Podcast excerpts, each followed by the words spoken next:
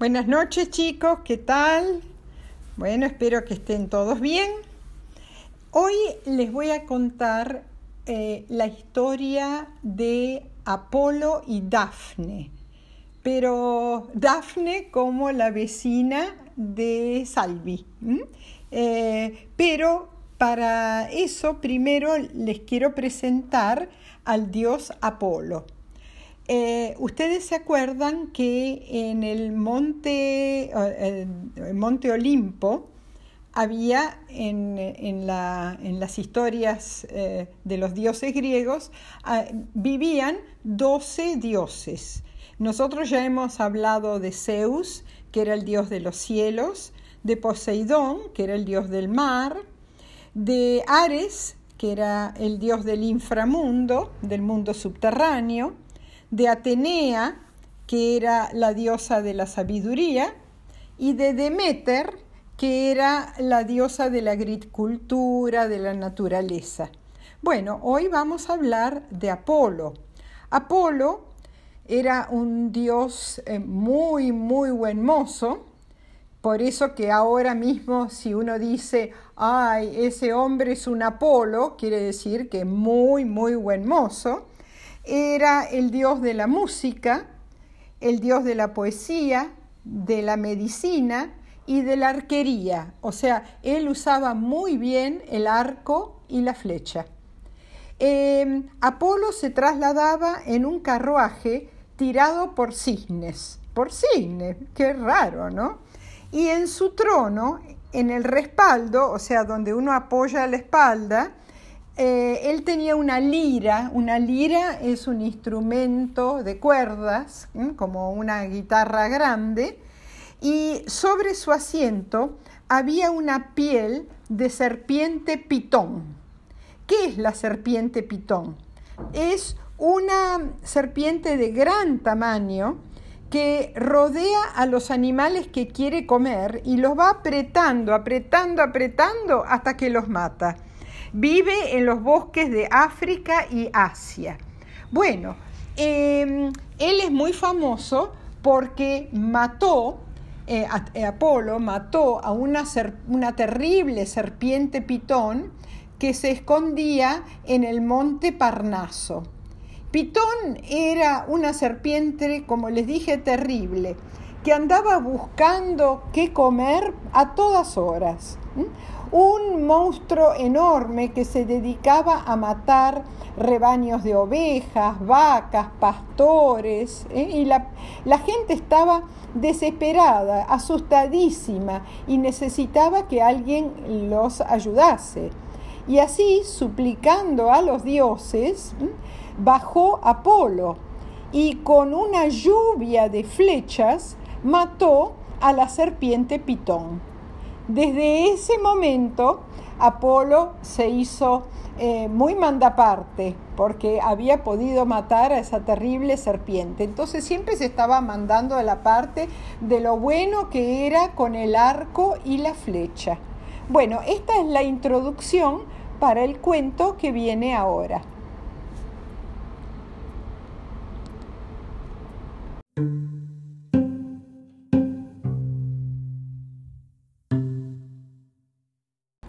Hola chicos, bueno, eh, ya ahora que conocen a Apolo, eh, les voy a contar el cuento de Apolo y Dafne.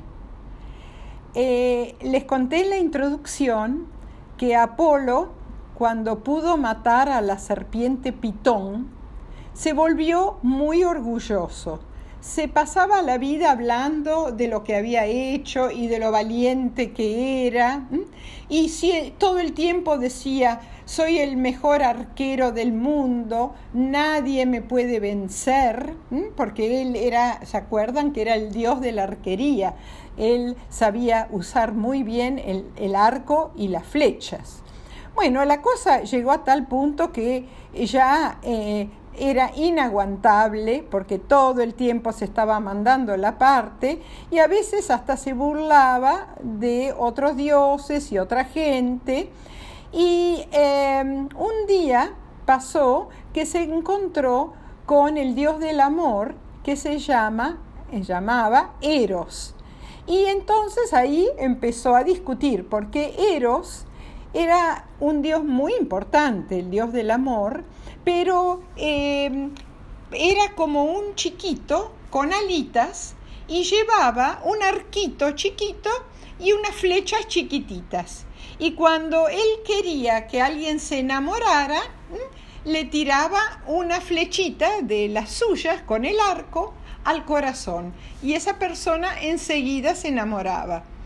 En, eh, en Roma, ese mismo dios del amor eh, no se llama Eros, se llama Cupido. Bueno, eh, ¿qué hizo Apolo? Empezó a discutir con Eros y le dijo, eh, ay, qué chiquito que sos, vos y tenés un arco tan chiquito, yo, vos no me podés vencer a mí, ¿eh? porque yo soy el dios de los arqueros y puedo ganarle a cualquiera. Eros se cansó de esta actitud de Apolo y dijo, eh, vos sabés que todos los dioses estamos cansados de vos, cansados de esa actitud. Y es verdad, mis flechas no han matado a ninguna serpiente, ¿eh? pero eh, con mis flechas yo he hecho cosas maravillosas. He hecho que gente que ni se conocía se enamorara. Y eh, muchos dioses y muchas personas están muy agradecidos a mí. Pero eh, Apolo eh, no le llevaba el apunte y se ponía cada vez más insoportable. Ay, pero vos, Eros, no podrías nunca haber matado a la serpiente pitón. Nunca, nunca, porque sos chiquito como un bebé y tenés unas flechitas y un arco chiquitito, chiquitito. Bueno, Eros se cansó y dijo, Apolo, vos siempre te vas a acordar de lo que te va a pasar ahora. Vas a tener tu merecido. ¿Y qué hizo Eros? Eros tenía dos tipos de flechas. Una tenía la punta de oro y en las otras flechas tenían la punta de hierro. Cuando él le tiraba una flecha con la punta de oro a alguien, esa persona se enamoraba enormemente de otra. Pero cuando él le tiraba la, eh, la, flecha con la punta de hierro a otra persona, esa persona no quería saber nada con enamorarse, pero nada, nada, nada. Entonces, ¿qué hizo? Eros mandó la flecha de oro directamente al corazón de Apolo. Y este Apolo enseguida se enamoró enormemente de una muchacha que pasó por ahí, que era muy bonita, era una ninfa. Las ninfas eran eh, diosas de menos importancia y eran diosas de los ríos, de los bosques. Bueno, pasó Dafne y entonces em, Apolo, que ya tenía la flecha de Eros en su corazón, se enamoró perdidamente de Dafne. Pero en ese momento el pícaro, Eros le tiró con su arco una flecha a Dafne con la punta de hierro. O sea, que cuando Dafne vio a Apolo, salió corriendo porque no quería tener nada que ver con Apolo. Entonces, ¿qué pasó? ¿Eh? Eh, hasta ese momento Apolo no le había llamado la atención Dafne, pero ahora que tenía la flecha de Eros en el corazón, se pasaba el día pensando en Dafne, hasta tal punto que ya no hacía nada más que mirarla. Ya eh, no tocaba música, no recitaba poesía, eh, no, no hacía nada que no fuera mirarla a su bella amada Dafne. Ay, qué bonita que sos, qué linda que sos. Por favor, mírame, préstame atención. Pero Dafne no quería saber nada con Apolo. más aún, cada vez que lo veía, salía corriendo o se escondía entre los árboles porque le ponía nerviosa, era un pesado Apolo, todo el tiempo molestando. Pero claro, si tanto, tanto Apolo la perseguía, que un día fue a pedirle que se casara con él. Y la respuesta de Dafne dijo, no, nunca me voy a casar y menos con vos.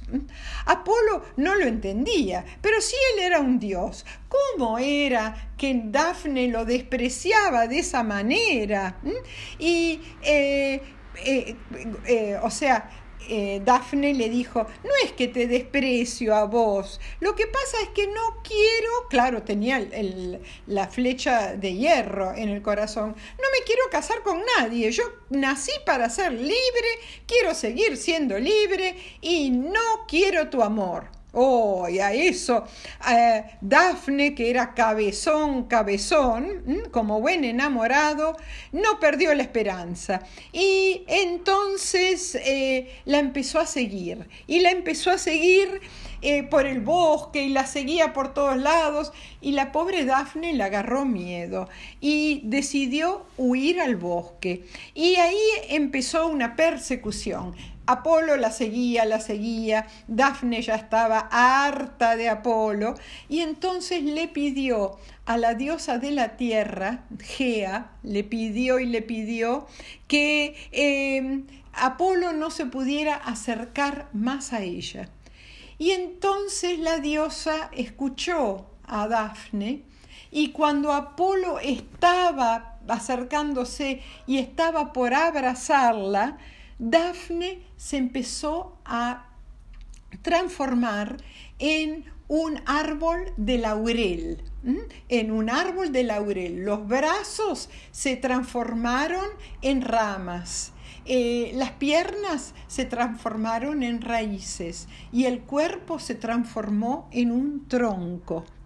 Y desde esa época, ¿eh? Em, el Dafne se convirtió en uno de los árboles más preciosos que hay, que es el árbol del laurel, que es un árbol que siempre ha sido muy admirado por su rico perfume. Ustedes deben saber que a veces eh, cuando, cuando, sus papás hacen un guiso, ponen unas hojitas de laurel porque es tan rico. Y em, cuando, eh, volvamos al cuento, cuando Apolo se acercó, ¿se acuerdan que estaba, estaba por abrazar a Dafne? Cuando la terminó de abrazar, lo que estaba abrazando era un tronco del árbol de laurel. Y se puso tan triste, se puso a llorar y lloraba y lloraba y entonces se dio cuenta que nunca Dafne iba a ser su esposa. Y entonces decidió que el árbol de laurel iba a ser su árbol sagrado y lo adoptó como el árbol sagrado y con sus ramas, ¿eh? con sus ramas, sus hojas, empezó a hacer coronas. Y cuando había un gran corredor o un gran gimnasta, ¿eh? le ponía a esa persona o a ese dios una corona de hojas de laurel.